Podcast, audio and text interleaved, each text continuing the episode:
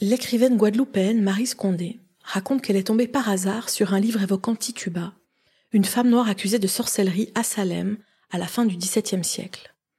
Elle ignore alors tout de son existence et tente d'en savoir plus, y compris auprès de collègues historiens. Elle réalise qu'il existe très peu d'informations à son sujet, probablement parce que personne ne s'intéresse à Tituba. Marie Scondé choisit donc de raconter son histoire dans un roman. Moi, Tituba, sorcière noire de Salem, paraît en 1986. Le récit commence par le viol dont est victime Abena, la mère de Tituba, sur le pont du navire qui l'a conduit en direction de la Barbade. Dès les premières lignes, la narratrice dénonce ce crime, cette double agression dont sont victimes les femmes noires. Arrachées à leurs proches, à leur pays, réduites en esclavage, elles sont aussi agressées sexuellement, et cela dès leur arrivée sur les bateaux de la traite. La violence des hommes sur les femmes traverse tout le roman, et c'est d'ailleurs loin d'eux, dans une cabane isolée, que Tituba vit ses plus beaux instants. J'étais loin des hommes et surtout des hommes blancs. J'étais heureuse, dit-elle à la fin du premier chapitre, chapitre que vous aurez l'occasion d'entendre dans la création sonore qui va suivre. Comme son héroïne, Marie Scondé évolue dans la marge. Elle n'appartient à aucun courant littéraire et n'adhère pas au concept de créolité, qui, selon elle, enferme les écrivaines et les écrivains dans des carcans. Elle fait notamment référence aux livres de Jean Bernabé, Patrick Chamoiseau et Raphaël Confiant, éloge de la créolité, publié en 1989. Dans un entretien avec Noël Carougi, elle dit Parce qu'en fait, pour être un Guadeloupéen, il y a une sorte de norme, un canevas qui est dessiné. Un Guadeloupéen, c'est une personne qui est africaine, qui a un grand amour pour l'Afrique, qui parle créole. Confiant et Chamoiseau disent que si un écrivain ne sait pas parler créole, sa créativité même en souffre et perd énormément. Ensuite, on doit aimer certaines choses culturelles, une forme de musique, des fruits. Or moi, je ne me suis jamais retrouvée dans ce modèle. Je n'ai jamais eu envie de parler créole, j'ai horreur de la musique antillaise, je n'aime pas les fruits antillais, les bananes me font horreur. Dois-je dire que, comme je ne partage pas ces sentiments, je ne suis pas antillaise? Non. Je crois qu'il faudrait que l'identité antillaise soit très souple et dépende de chaque individu, qu'elle ne soit pas un vêtement qu'on veut vous enfiler de force. Marie Scondé écrit avant tout pour elle-même, pour trouver les réponses aux questions qu'elle se pose. Avec humour, elle dit écrire en Marie Scondé. Partez maintenant à la découverte de cette écriture, de ce roman qui semble avoir été écrit d'une seule traite, d'un seul souffle, celui de Tituba, conteuse magnifique, qui parle aux invisibles, et d'ici quelques secondes, à vos oreilles.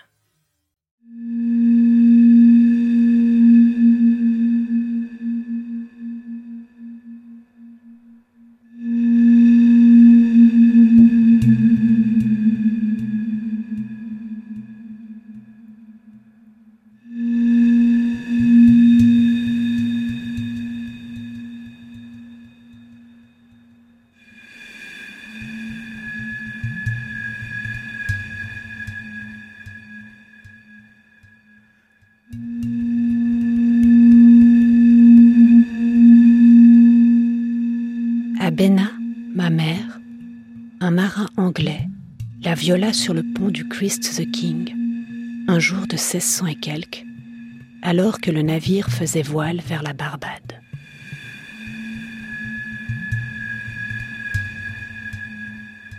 C'est de cette agression que je suis née.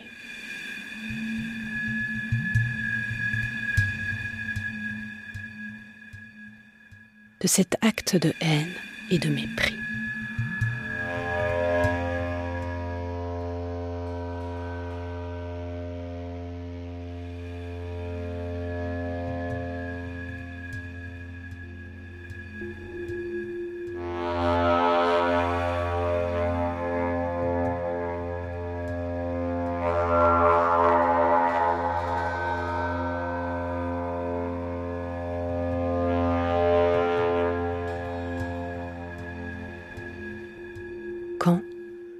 De longues semaines plus tard, on arriva au port de Bridgetown, on ne s'aperçut point de l'état de ma mère.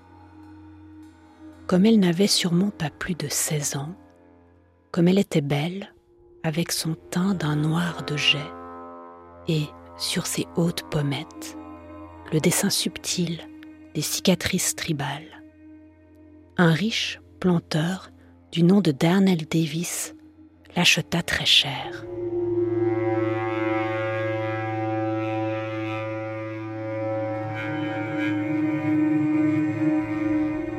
Avec elle, il fit l'acquisition de deux hommes, deux Ashanti, ceux-là aussi victimes des guerres entre Fanti et Ashanti.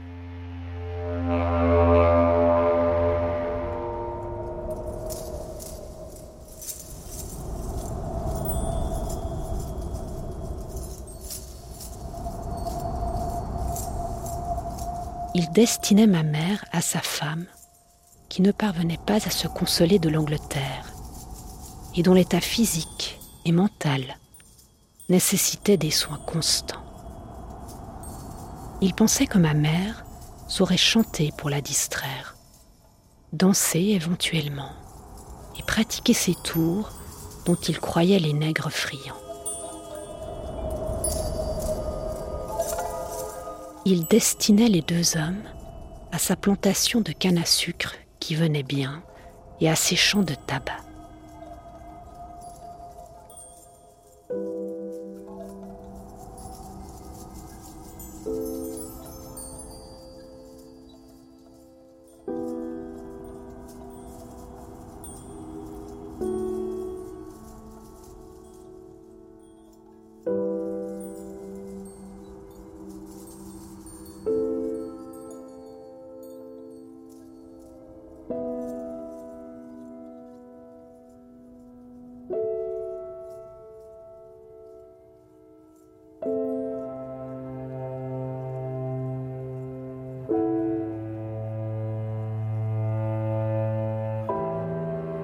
Jennifer, l'épouse de Darnell Davis, n'était guère plus âgée que ma mère.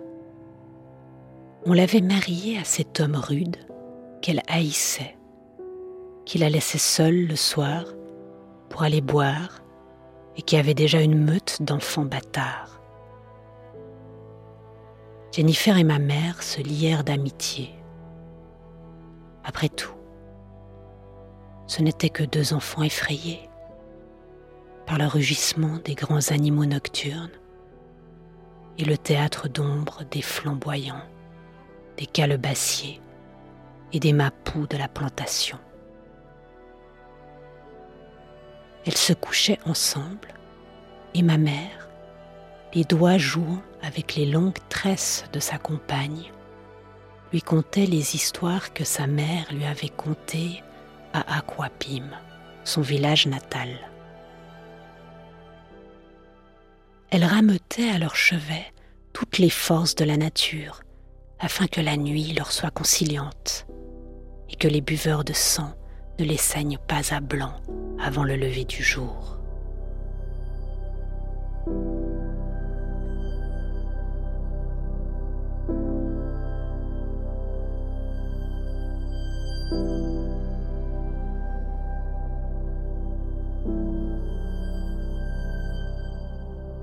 Quand Darnell Davis s'aperçut que ma mère était enceinte, il entra en fureur, pensant aux bonnes livres sterling qu'il avait dépensées pour l'acquérir.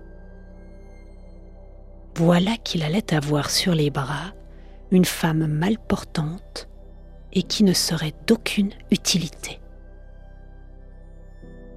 Il refusa de céder aux prières de Jennifer et pour punir ma mère, il la donna à un des Ashanti qu'il avait acheté en même temps qu'elle.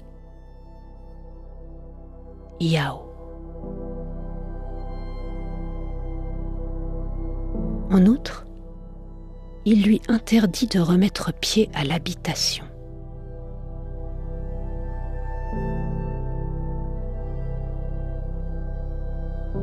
Yao était un jeune guerrier qui ne se résignait pas à planter la canne, à la couper et à la charroyer au moulin. Aussi, par deux fois, il avait tenté de se tuer en mâchant des racines vénéneuses.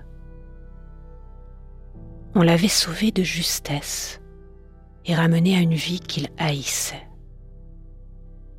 Darnell espérait qu'en lui donnant une compagne, il lui donnerait aussi goût à l'existence, rentrant ainsi dans ses dépenses.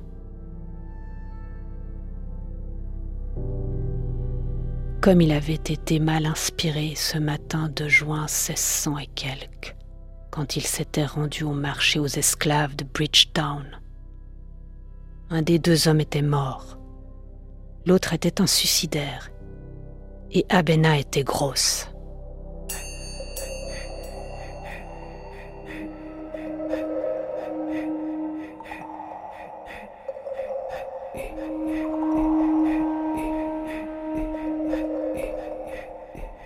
Ma mère entra dans la case de Yao peu avant l'heure du repas du soir.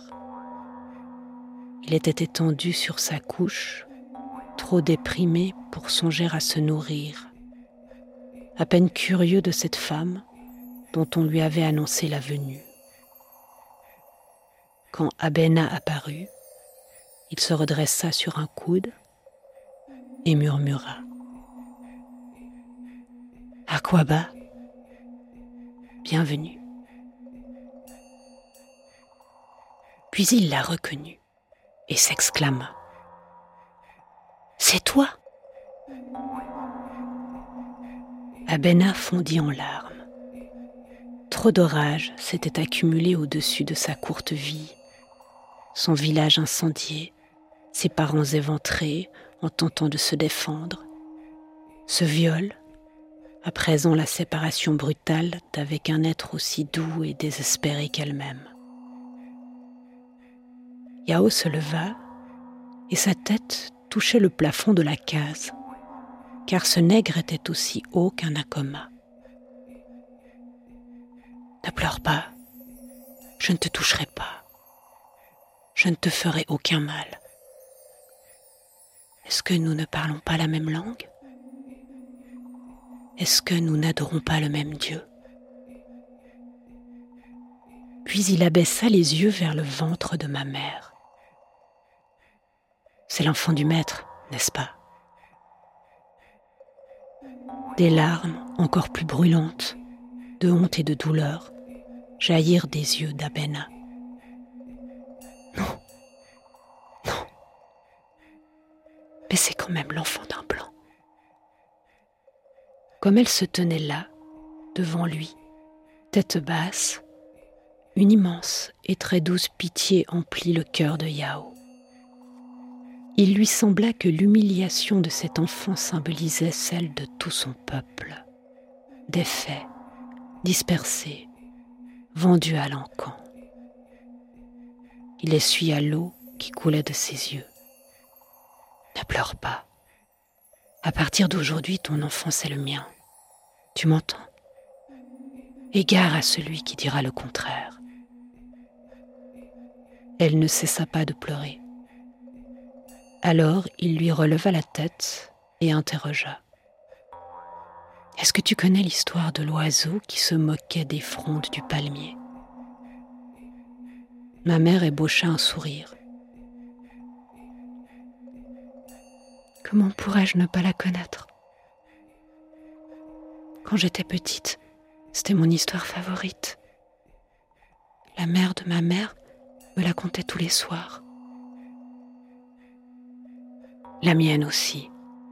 Et celle du singe, qui se voulait le roi des animaux. Et il monta au fait d'un iroko pour que tous se prosternent devant lui. Mais une branche cassa et il se retrouva par terre, le cul dans la poussière. Ma mère rit. Elle n'avait pas ri depuis de longs mois. Yao prit le ballot qu'elle tenait à la main et alla le déposer dans un coin de la case. Puis il s'excusa. Tout est sale ici, parce que je n'avais pas goût à la vie. C'était pour moi comme une flaque d'eau sale que l'on voudrait éviter. À présent que tu es là, tout est différent. Ils passèrent la nuit dans les bras l'un de l'autre, comme un frère et une sœur, ou plutôt comme un père et sa fille, affectionnés et chastes. Une semaine se passa avant qu'il fasse l'amour.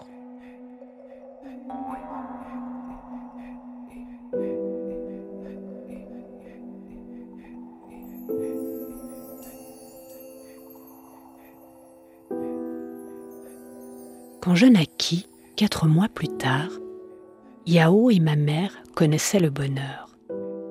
Triste bonheur d'esclave, incertain et menacé, fait de miettes presque impalpables.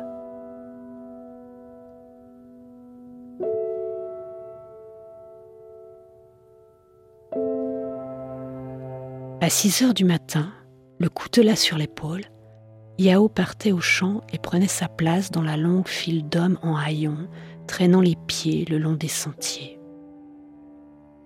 Pendant ce temps, ma mère faisait pousser dans son carreau de terre des tomates, des gombos ou d'autres légumes, cuisinait, nourrissait une volaille éthique. À 6 heures du soir, les hommes revenaient et les femmes s'affairaient autour d'eux.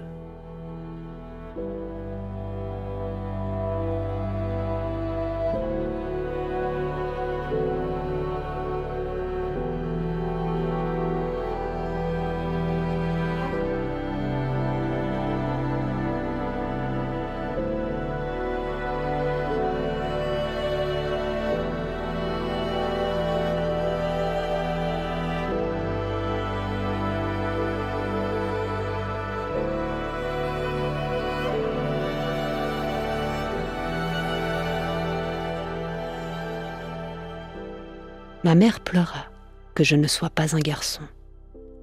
Il lui semblait que le sort des femmes était encore plus douloureux que celui des hommes. Pour s'affranchir de leurs conditions, ne devait-elle pas passer par les volontés de ceux-là même qui les tenaient en servitude et couchés dans leur lit? Yao, au contraire, fut content. Il me prit dans ses grandes mains osseuses et moignit le front du sang frais d'un poulet après avoir enterré le placenta de ma mère sous un fromager. Ensuite, me tenant par les pieds, il présenta mon corps aux quatre coins de l'horizon. C'est lui qui me donna mon nom. Tituba. Tituba.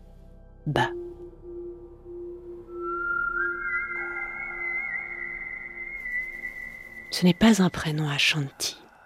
Sans doute, Yao, en l'inventant, voulait-il prouver que j'étais fille de sa volonté et de son imagination, fille de son amour.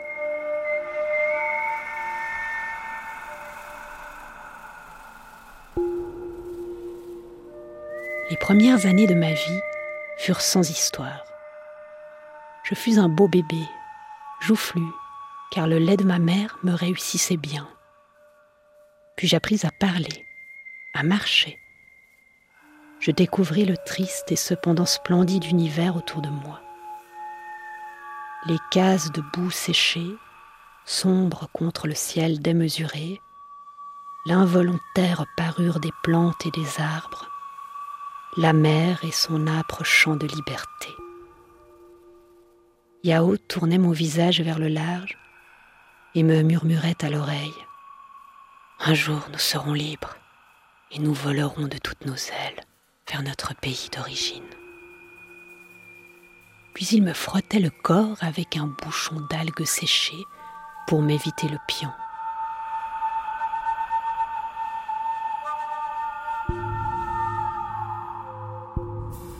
En vérité, Yao avait deux enfants, ma mère et moi.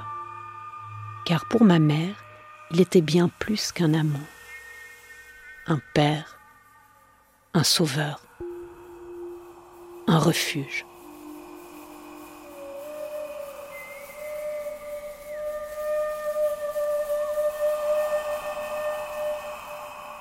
Quand découvris-je que ma mère ne m'aimait pas? Peut-être quand j'atteignis cinq ou six ans. J'avais beau être mal sortie, c'est-à-dire le teint à peine rougeâtre, et les cheveux carrément crépus, je ne cessais pas de lui remettre en l'esprit le blanc qu'il avait possédé sur le pont du Christ the King, au milieu d'un cercle de marins, voyeurs obscènes.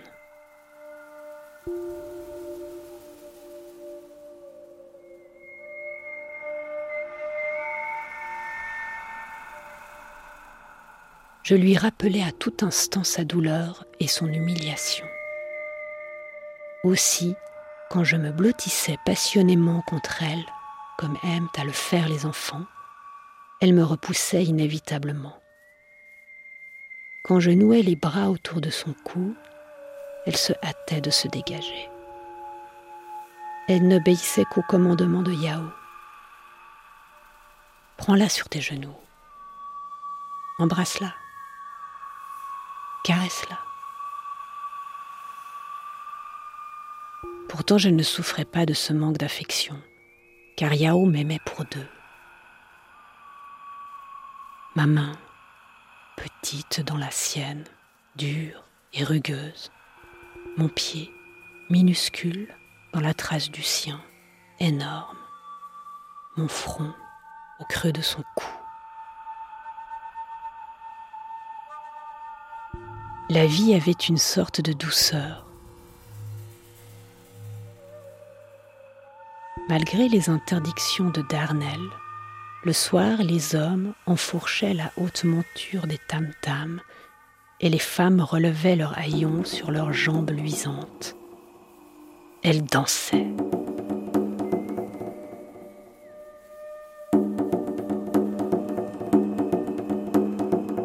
Plusieurs fois cependant, j'ai assisté à des scènes de brutalité et de torture.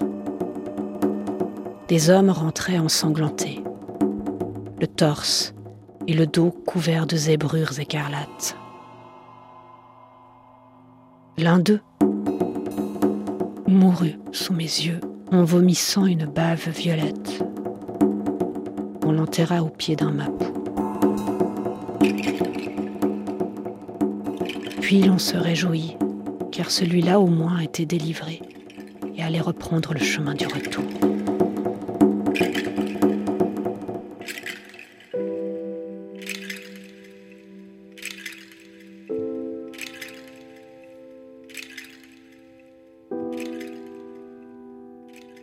La maternité et surtout l'amour de Yao avaient transformé ma mère. C'était à présent une jeune femme souple et mauve comme la fleur de canne à sucre. Elle saignait son front d'un mouchoir blanc à l'abri duquel ses yeux brillaient. Un jour, elle me prit par la main pour aller fouiller des trous d'igname dans un carreau de terre que le maître avait concédé aux esclaves. Une brise poussait les nuages du côté de la mer et le ciel, lavé, était d'un bleu tendre. La Barbade, mon pays est une île plate, à peine ça et là quelques mornes.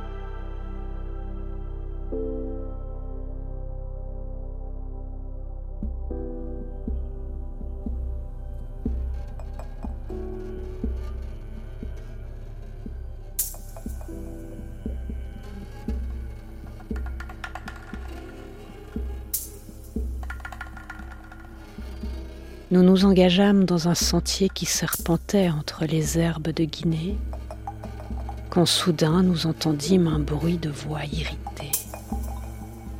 C'était Darnell qui rudoyait un contremaître.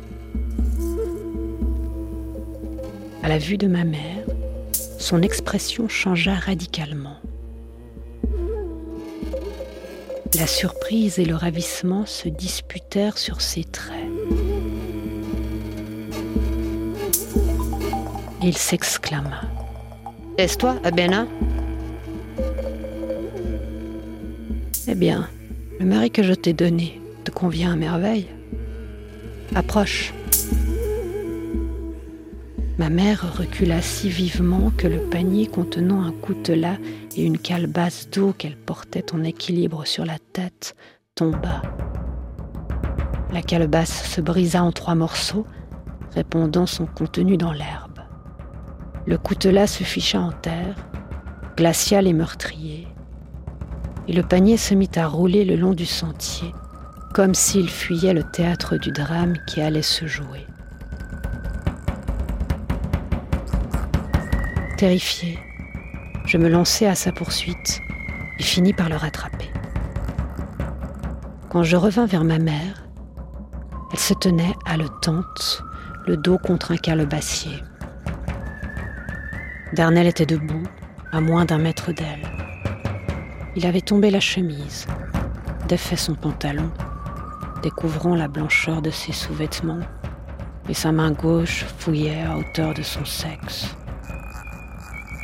Ma mère hurla, tournant la tête dans ma direction.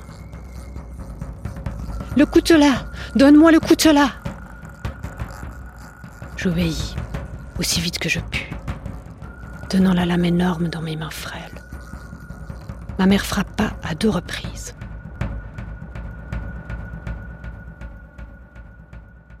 Lentement, la chemise de lin blanc vira à l'écarlate.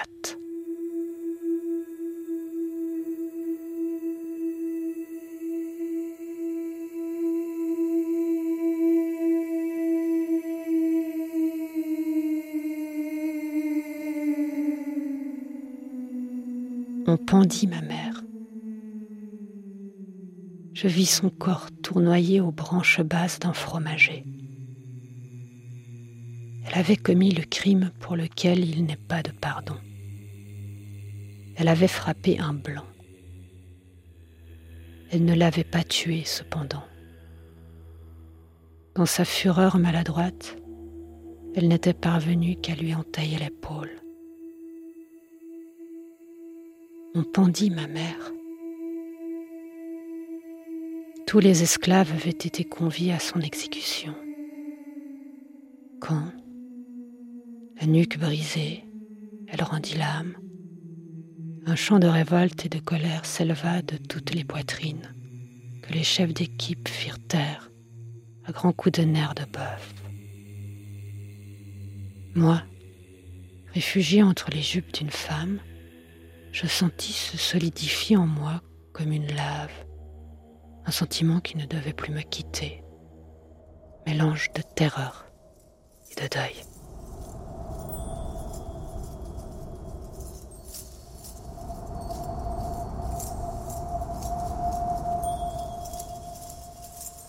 On pendit ma mère.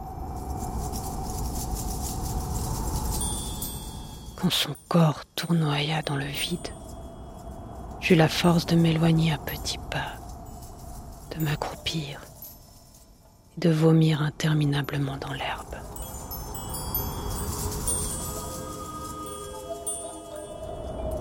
Pour punir Yao du crime de sa compagne, Darnell le vendit à un planteur du nom de John Inglewood, qui habitait de l'autre côté des monts Ilabi.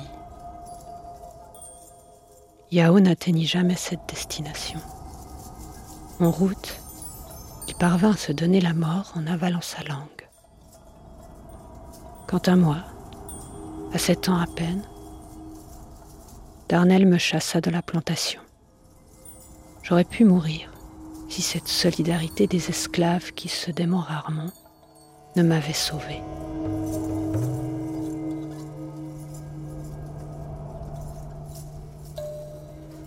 Une vieille femme me recueillit.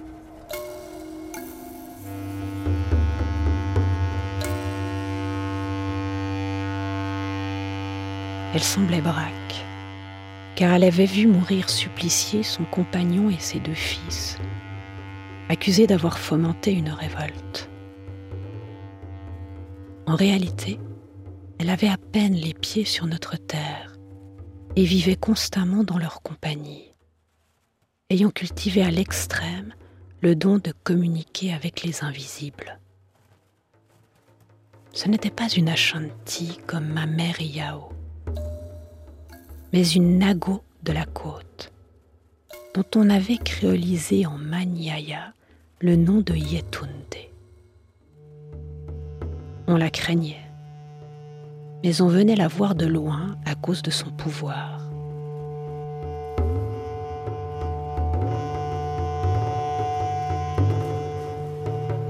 Elle commença par me donner un bain dans lequel flottaient des racines fétides, laissant l'eau ruisseler le long de mes membres.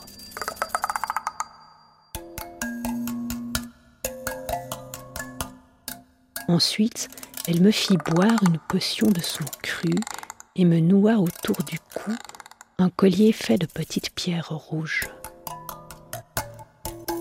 Tu souffriras dans ta vie, beaucoup, beaucoup.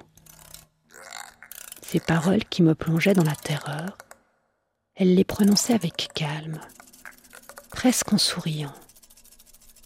Mais tu survivras.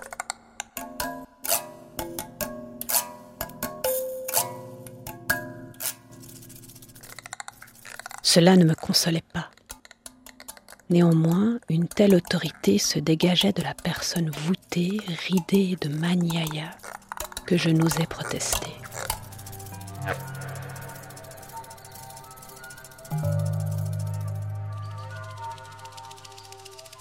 Maniaya pris les plantes, celles qui donnent le sommeil, celles qui guérissent plaies et ulcères, celles qui font avouer les voleurs, celles qui calment les épileptiques et les plongent dans un bienheureux repos, celles qui mettent sur les lèvres des furieux, des désespérés et des suicidaires, des paroles d'espoir.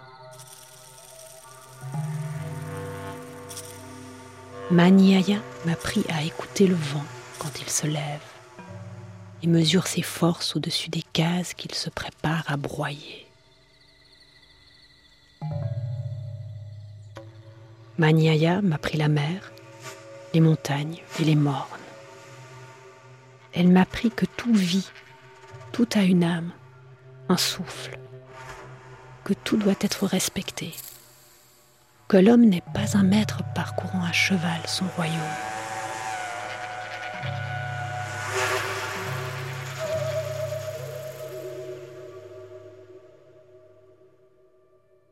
Un jour, au milieu de l'après-midi, je m'endormis.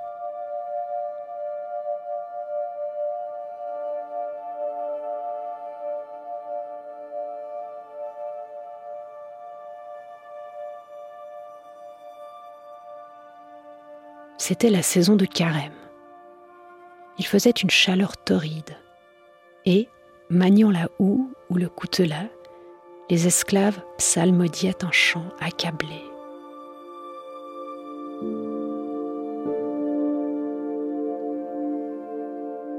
je vis ma mère. Non point, pantin douloureux et désarticulé, tournoyant parmi le feuillage, des couleurs de l'amour de Yao.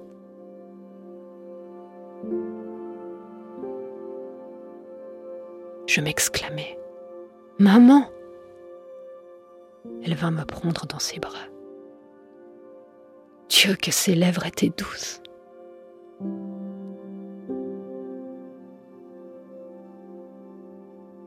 Pardonne-moi d'avoir cru que je ne t'aimais pas. À présent, je vois clair en moi je ne te quitterai jamais. Je criai, éperdu de bonheur. Yao, où est Yao? Elle se détourna. Il est là, lui aussi.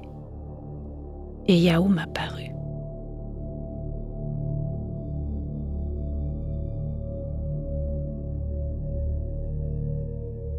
je courus raconter ce rêve à Maniaya, qui pelait les racines du repas du soir.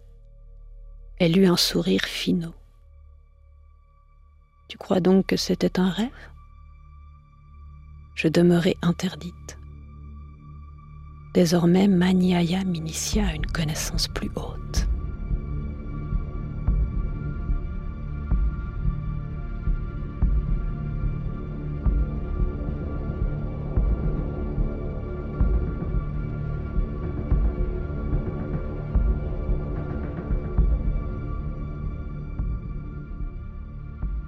Les morts ne meurent que s'ils meurent dans nos cœurs. Ils vivent si nous les chérissons, si nous honorons leur mémoire, si nous posons sur leur tombe les mets qui de leur vivant ont eu leur préférence, si, à intervalles réguliers, nous nous recueillons pour communier dans leurs souvenirs. Ils sont là, partout autour de nous, avides d'attention avide d'affection. Quelques mots suffisent à les rameuter, pressant leurs corps invisibles contre les nôtres, impatients de se rendre utiles. Mais gare à celui qui les irrite, car ils ne pardonnent jamais et poursuivent de leur haine implacable ceux qui les ont offensés, même par inadvertance.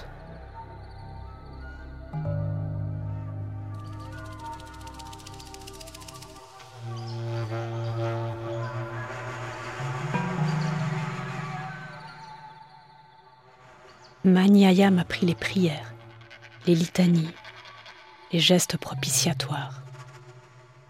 Elle m'a pris à me changer en oiseau sur la branche, en insecte dans l'herbe sèche, en grenouille coassant dans la boue de la rivière Ormonde, quand je voulais me délasser de la forme que j'avais reçue à la naissance.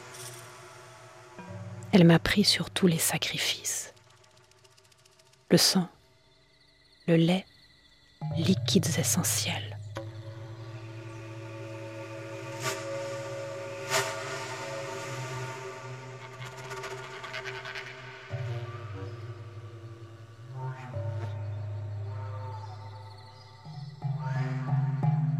Hélas, peu de jours après l'anniversaire de mes 14 ans, son corps subit la loi de l'espèce. Je ne pleurais pas en la mettant en terre. Je savais que je n'étais pas seule et que trois ombres se relayaient autour de moi pour veiller.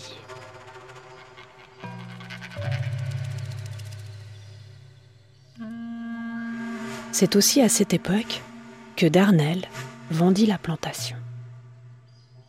Quelques années plus tôt, sa femme Jennifer était morte en lui donnant un fils, nourrisson chétif, à peau blafarde, grelottant périodiquement de fièvre. Malgré le lait que lui donnait en abondance une esclave, forcée d'abandonner pour lui son propre fils, il semblait marqué pour la tombe. L'instinct paternel de Darnell se réveilla pour son unique rejeton de race blanche, et il décida de retourner en Angleterre pour tenter de le guérir.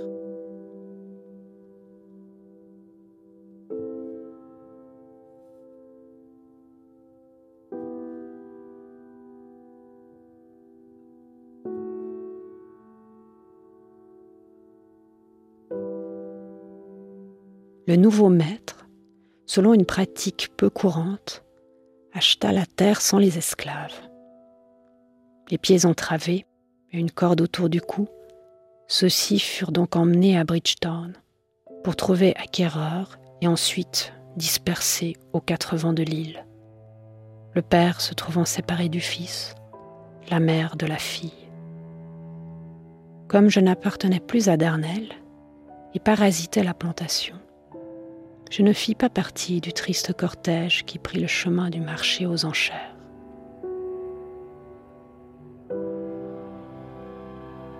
Je connaissais un coin en bordure de la rivière Ormonde où personne ne se rendait jamais, car la terre y était marécageuse et peu propice à la culture de la canne. J'y bâtis, toute seule, à la force de mes poignets une case que je parvins à jucher sur pilotis. Patiemment, je colmatais des langues de terre et délimiter un jardin où bientôt crurent toutes sortes de plantes que je mettais en terre de façon rituelle, respectant les volontés du soleil et de l'air. Je m'en aperçois aujourd'hui. Ce furent les moments les plus heureux de ma vie. Je n'étais jamais seule, puisque mes invisibles étaient autour de moi, sans jamais cependant m'oppresser de leur présence. Manyaya mettait la dernière main à une partie de son enseignement, celle concernant les plantes. Sous sa direction, je m'essayais à des croisements hardis, mariant la passiflorinde à la prune taureau, la cithère vénéneuse à la surette et l'azalée des azalées à la persulfureuse. Je concoctais des drogues, des potions dont j'affermissais le pouvoir grâce à des incantations. Le soir, le ciel violet de l'île s'étendait au-dessus de ma tête comme un grand mouchoir contre lequel les étoiles venaient scintiller une à une. Le matin, le soleil mettait sa main en cornet devant sa bouche et m'invitait à vagabonder avec lui. J'étais loin des hommes, et surtout des hommes blancs. J'étais heureuse. Hélas, tout cela devait changer.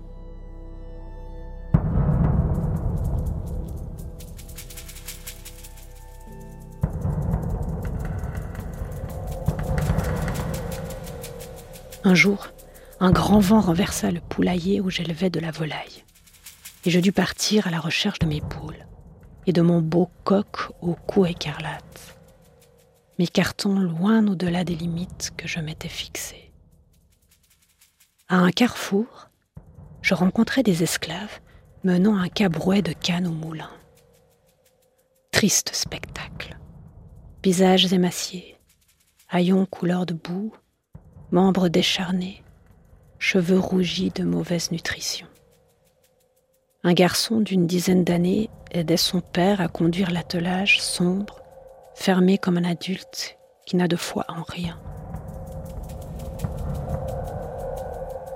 À ma vue, tout ce monde sauta prestement dans l'herbe et s'agenouilla tandis qu'une demi-douzaine de pères dieux respectueux et terrifiés se levaient vers moi. Je restais abasourdi quelle légende s'était tissée autour de moi.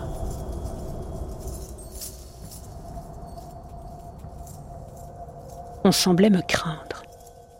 Pourquoi? Fille d'une pendue, recluse au bord d'une mare, n'aurait-on pas dû plutôt me plaindre?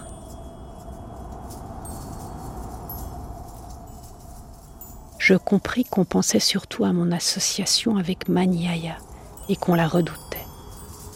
Pourquoi Maniaya n'avait-elle pas employé son don à faire le bien Sans cesse et encore le bien?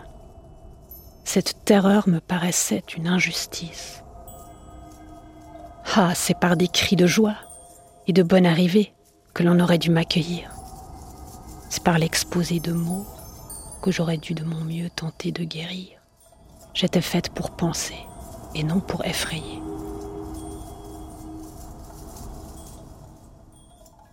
Je revins tristement chez moi, sans plus songer à mes poules ni à mon coq qui à cette heure devait caracoler dans l'herbe des grands chemins.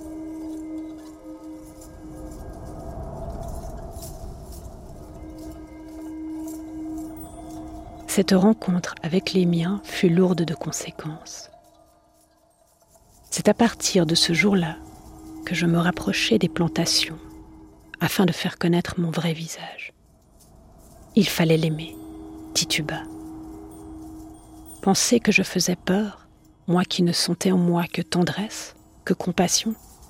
Ah oui, j'aurais aimé déchaîner le vent comme un chien à la niche afin qu'il emporte au-delà de l'horizon les blanches habitations des maîtres, commander au feu pour qu'il élève ses flammes et les fasse rougeoyer afin que l'île tout entière soit purifiée, consumée.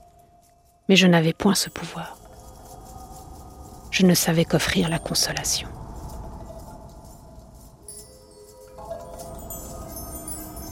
Peu à peu, les esclaves s'accoutumèrent à ma vue et vinrent vers moi, d'abord timidement, puis avec plus de confiance.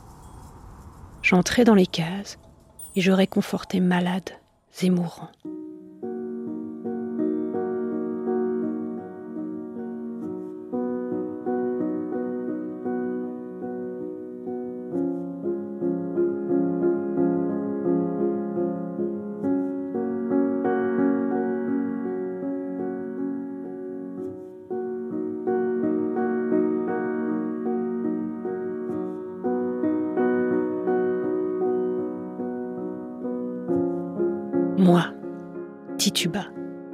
Sorcière noire de Salem. Marie Scondé.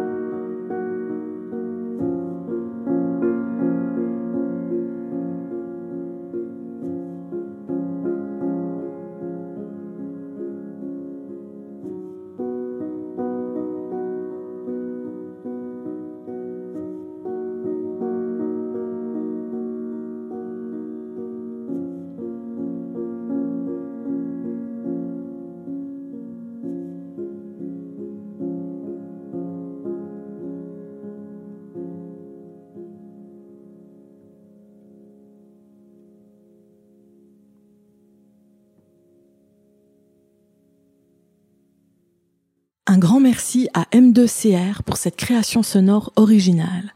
C'était Fringale, à écouter sur bcu-lausanne.ch ou votre application de podcast préférée. Merci à Stéphane Bloch pour le jingle et à Adrien Offet pour le mixage.